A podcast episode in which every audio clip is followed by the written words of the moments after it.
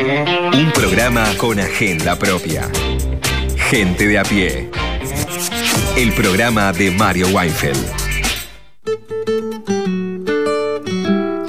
Estamos en comunicación con Martín Granowski, es periodista y licenciado en historia, eh, amigo de Mario Weinfeld, aparecía eh, en muchas de las anécdotas de las que contaba Mario. ¿Cómo estás, Martín?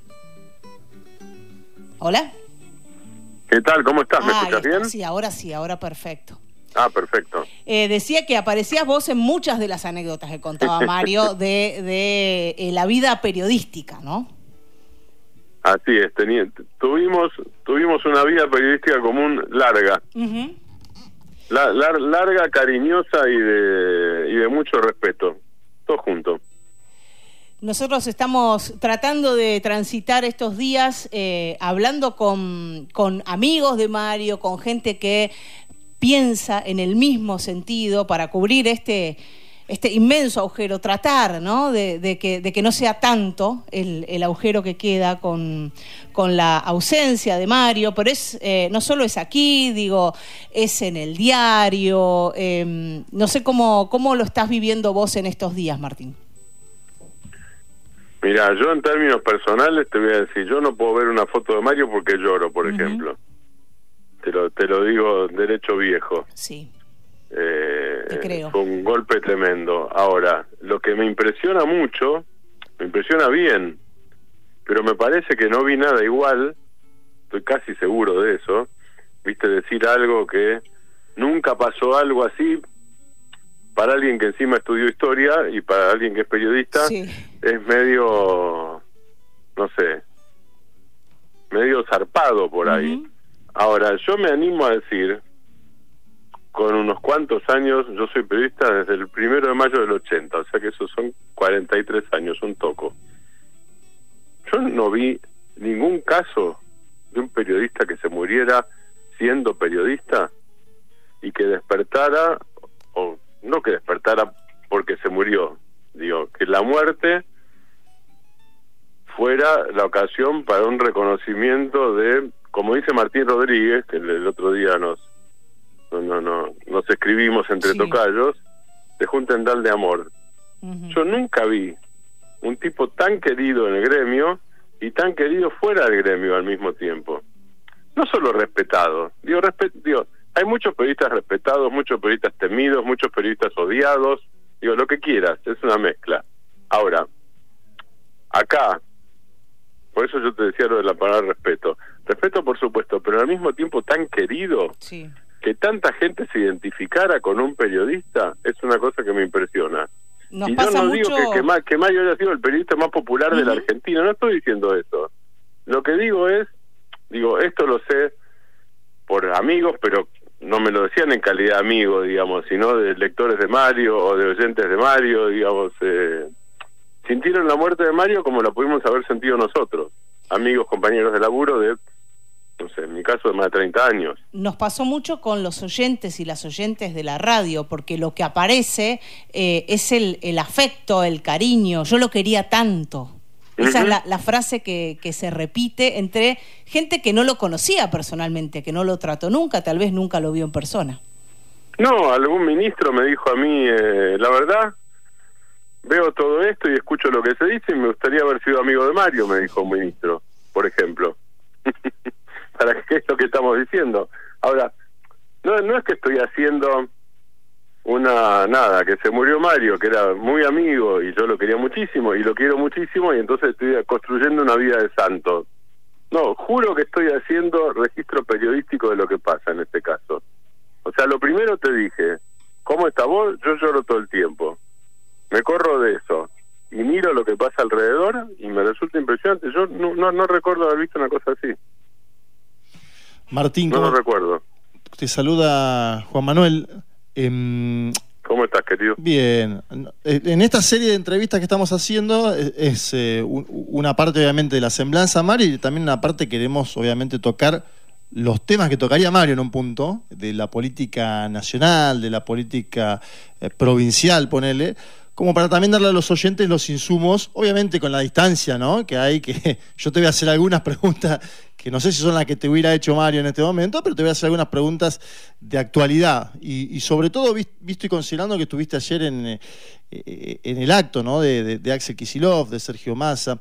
Eh, ¿Cómo, ¿Cómo ves el, momento actual de la campaña en, la Argentina a menos de un mes de la primera vuelta electoral y qué se pone en juego, te diría, tanto a nivel nacional como en la provincia, vos que seguís de cerca el tema? Para mí, Juan Manuel, lo que hubo ayer es eh, que a mí me asombró, bien, más allá de esto, me, asombró primero, la segunda, que es mi opinión, digo, es así. Yo pensaba hasta ahora que en la campaña los votos de, vamos a poner, jóvenes de sectores populares, jóvenes de sectores humildes, digamos, los que cruzan estas dos cosas, que esos votos se daban por perdidos en la campaña de Unión por la Patria. Y entonces que el razonamiento era, bueno, estos pibes están enojados, no los vamos a poder desenojar, dediquémonos a otros sectores. Y para mí la conclusión que deja el acto de ayer, en los dos discursos además, en los dos discursos principales, digamos, en el empuje inicial de Mario Seco, que es el organizador junto con Ferraretti, que eso ya es eh, una decisión de jugar políticamente muy fuerte, ¿no es cierto?, de, de, los dos eh, intendentes. Pero tanto el discurso de Axel como el discurso de Massa, lo que hay es, vamos a argumentar, y hay una frase que dice Axel, nosotros la usamos hoy para titular en el diario, hay una frase que dice Axel que dice, está bien escuchar, está bien explicar, pero hay que convencer. O también hay que convencer si querés, digo, no, no, no era opuesto. Digo, si no escuchás ni explicás no puedes convencer, eso es obvio. Pero es, hay que convencer, es decir, no dijo peleemos ese voto, pero hay que convencer, es pelear ese voto, obviamente, porque si no, ¿de qué votos estamos hablando? Uno podría decir también que hay otra cantera, que es la cantera de los que no votaron. Eso estaba más o menos claro. Ahora, la argumentación de ayer del acto, tanto de Axel como de Massa, es el, primero, tenemos responsabilidad sobre el cambio de voto, o sea, hay una asunción de responsabilidad política, y Axel lo dice con esa palabra, es nuestra responsabilidad que los jubilados no voten a quien eh, le va a recortar eh, las jubilaciones. Es nuestra responsabilidad que los chicos no voten a quienes le van a cortar el, eh, el viaje de fin de curso, que los programas de la provincia de Buenos Aires aparecen casi como objeto de gastada de mi ley y de Juntos por el Cambio, como si para cualquiera fuera absolutamente natural eh, la posibilidad de tener vacaciones, conocer el mar o hacer un viaje de fin de curso. Digo, eso se convirtió en una política pública de miles y miles de pibes. Entonces, esa era, tenemos la responsabilidad de tal cosa, y era jubilaciones, eh, industria, energía, universidad pública, escuela pública. Después el punto es cómo se baja a tierra. Eso no es cuestión de un acto, y eso lo veremos. Hubo una definición de Axel en ese sentido que fue eh, para esto, dicen, no, nos alcanza con las redes y los canales porteños. Axel usa mucho la palabra porteño para esto. Eh, es bastante típico de su último tiempo como gobernador. No nos alcanza para ganar con las redes y los canales porteños.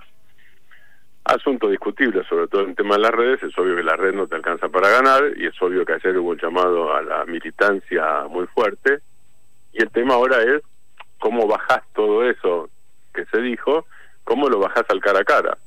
Como dice Gastón Garriga, que tiene una agrupación que se llama La, No Me Olvides y se dedica a la, a la comunicación popular, ¿cómo convences al, a tu cuñado enojado? bueno, sobrino o a quien sea, pero acá estamos hablando ya no de cuñado, estamos hablando de, específicamente me parece que cómo recuperar una parte que hasta ahora parecía perdida, parecía como nada, la Unión por la Patria resignada a bueno, estos chicos votan así, están enojados, no nos vamos a desenojar de aquí al 22 de octubre de aquí al, al lo daban por perdido si nos dedicamos a otra cosa. Me parece que empieza una etapa que se tendrá que traducir en cuál sería el cara a cara ideal, que es un cara a cara difícil. Te pregunto. Milei todavía está en estado angelical. Claro, sí, sí. De hecho, Milei no está dando entrevistas, no sabemos lo que pasó con, con CNN en español, ¿no? Que, el propio Fernando Rincón, el periodista, dijo que lo tienen guardado. Eh, Así es. Justamente aprovecho eso para llevarte al plano, si querés, internacional, ¿no? Porque um, Milei, lo último que conocemos de él es que se juntó con el embajador de los Estados Unidos de América. Antes había dicho que quería un alineamiento directo con Washington y con, con Tel Aviv, ¿no? Eh, sí. Además. Con Jerusalén. Con Jerusalén, es verdad. Con Jerusalén, porque además él dice. Es verdad. Es de los que dicen que hay que cambiar la embajada y ponerle de Jerusalén y no en Tel Aviv. Exacto, exacto. Sí, sí. Y, y, además estamos viendo del otro lado a la candidata de Juntos por el Cambio que al menos copia de forma discursiva el modelo de Nayib Bukele en El Salvador, ¿no? Un, un modelo que además es, eh, es mirado con simpatía por los libertarios porque está dolarizado. En el medio de todo esto están los equipos digitales de Lula da Silva trabajando en la campaña de masa, decir que hay, hay un tablero geopolítico detrás de la elección. ¿Cómo estás viendo eso?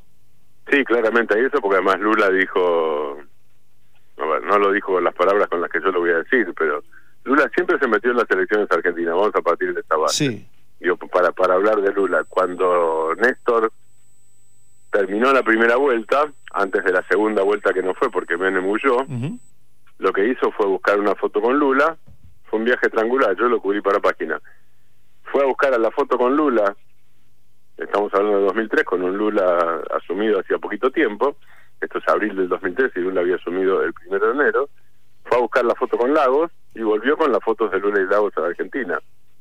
Y me acuerdo que Lula, que tenía en ese momento una fractura, ahora pobre está peor porque tiene que hacerse reemplazo de cadera, pero tenía en ese momento una fractura, dijo, yo me saco el yeso y voto con las dos manos contra Menem, le dijo a Néstor en la reunión en el eh, en el plan alto, en la Casa Rosada de, de Brasil. O sea que ahí, digamos, sin que uno pueda pensar que Brasil ni ningún país va a ser decisivo en la elección argentina, porque no lo es, claramente hay una expectativa enorme, brasileña sobre todo, una expectativa enorme de qué sucede en la Argentina con las elecciones, porque hay una discusión a veces entre expertos que es si es simétrico el interés de Brasil por el Mercosur, tal como se dice que para la Argentina el Mercosur y Brasil son el primer anillo de alianzas de la Argentina.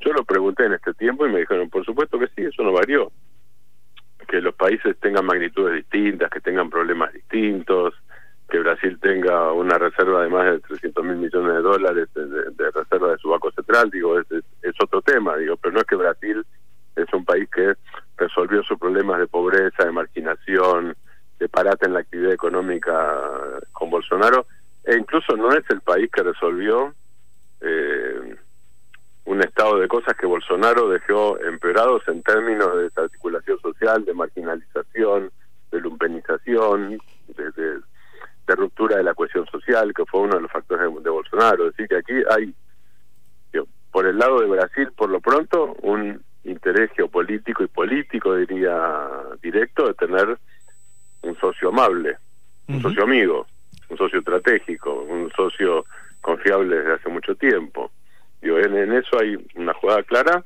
que se convierte en lo que vos marcás, gestos de ayuda concreta, en todo caso, si no es de gobierno a gobierno, es de fuerza política a fuerza política, cosa que está muy en la tradición latinoamericana, por otra parte, ¿no? Y de lo... Eh, y, del, no, del tema BRICS, justo te lo hilo con lo de Brasil que veníamos conversando previamente, porque eh, en esta misma campaña eh, conocimos la noticia de que la Argentina se sumaba a los BRICS, pero a partir, y pongo el pero con mucho énfasis, a partir del primero de enero del año 2024, por lo cual de los tres candidatos más competitivos hay un solo candidato que es eh, Sergio Massa, que es el que se uniría, de acuerdo a lo que conocemos tanto de Juntos por el Cambio como de la Libertad Avanza, de decirle un no a los BRICS. ¿Vos pensás que esa oposición de los dos bloques de la derecha está mediado por una postura ideológica más que por una postura pragmática? Me parece que hay una parte ideológica y que hay una parte electoral. Es decir, construyamos un fantasma. Es medio increíble, ¿no? Porque uno veía, no sé qué te pasó a vos, que seguís política internacional mucho también, pero uno veía la campaña de Bolsonaro y después la de Cast en Chile, Caste es el, el, el Milei chileno, digo, salvando distancias, no importa, porque Caste tiene más trayectoria política en todo caso, pero es el equivalente. Uno veía las campañas y a mí al principio me asombraba, porque las campañas eran, primero es, digamos, el insulto era Juan Manuel Carg es chavista. Y Mario Weinfeld ni hablar, Mario Weinfeld era un Castro chavista. Digo, eso era el insulto primero, eso era así. Después pasaron de eso a eh, usar palabras de la Guerra Fría que yo no sé qué significan para algunos. Comunismo. Bolsonaro hace la campaña contra Fernando Haddad en 2018 diciendo que es una campaña contra el comunismo, entre otras cosas, ¿no? Contra el comunismo, contra lo políticamente correcto, contra la diversidad de género, pero todo mezclado. Eso, eso, todo eso junto sería comunismo. Casta en Chile también hace la campaña contra el comunismo. Y mi ley habla de comunismo. Yo no sé qué significa la palabra comunismo en la Argentina. Se- Sería bueno hacer algún estudio sociológico preguntándole a la gente qué significa la palabra comunismo. Digo la verdad. Comunismo es cuál? Es, es el nombre del partido que eh, rige los destinos en China. Ok, perfecto. En Vietnam, en Cuba, en muy pocos lugares más, como bien sabes. Ahora, me parece que hay una cuestión de asusar fantasmas. A mí me resulta increíble que un fantasma tan anacrónico sirva como fantasma, pero evidentemente ellos deben creer que sí. Digo, ellos, la- las diferentes variantes de la derecha y la ultraderecha en la campaña. Me parece que hay un uso electoral. Y la otra cosa que yo no descarto tampoco, porque me parece que nunca hay que descartarlo, hay una parte burrada. Porque es cierto que los que exportan son los privados. Ahora, no hay ningún acuerdo comercial importante, no hay ningún flujo comercial importante, vamos a ponerlo, no, no acuerdo, no hay ningún flujo comercial importante entre ningún país del mundo, ninguno, no interesa el régimen, que no pase en algún momento por los estados, antes, durante, después, después es obvio, el que exporta es el empresario. Y el Estado hace inteligencia comercial en todo caso, pero bueno, hace inteligencia comercial, detecta mercados, detecta oportunidades y destraba, no destraban los privados. Para las y los Cuando- oyentes. Cuando vos negociás Sí. con China, Sí. digo, por ejemplo, bueno, China es un caso, no solo la Argentina. Digo, si vos no tenés un acuerdo con el gobierno chino, con el Partido Comunista Chino, ahí sí aparece el comunismo, ¿ves? con el Partido Comunista Chino y con alguna de las provincias, olvídate de que alguien pueda exportar eh, zapatos o, o- o carne, que es lo que se exporta, o maíz o soja. Olvídate de eso. Pero eso pasa con todos los países. Digo, en Estados Unidos también está el tema de los aranceles, del proteccionismo, digamos. El proteccionismo alguna relación con el Estado tiene, ¿no es cierto? Sí. ¿Quiénes son los que establecen las normas? Los Estados. Mm, Hay, eh, eh, es medio o, o- o tomarnos de boludos o hay burrada. Yo no descarto ninguna de las dos cosas, la intención Sí. de tomarnos de los boludos o algo de burrada. Puede ser un mix, Martín. Para las y los oyentes Sí. estamos hablando con Ma- Martín Granowski, periodista de Página 12, que conoció muchísimo a Mario Weinfeld. De hecho, eh, escribiste dos, dos notas est- esta misma semana sobre el, el- el fallecimiento del propio Mario. Te hago la última de mi parte. Eh, la, Sí. se- la semana pasada hubo diversos líderes de la derecha latinoamericana en Buenos Aires. eh, María Corina Machado, Moro. Piñera, Duque. Participaron de un encuentro que motorizó Mauricio Macri, que me da la sensación de que quiere una, una especie de grupo de Puebla invertido en espejo. ¿Vos pensás que de perder el peronismo la Argentina va a convertirse en una especie de base de operaciones, llamémosle, de la derecha continental?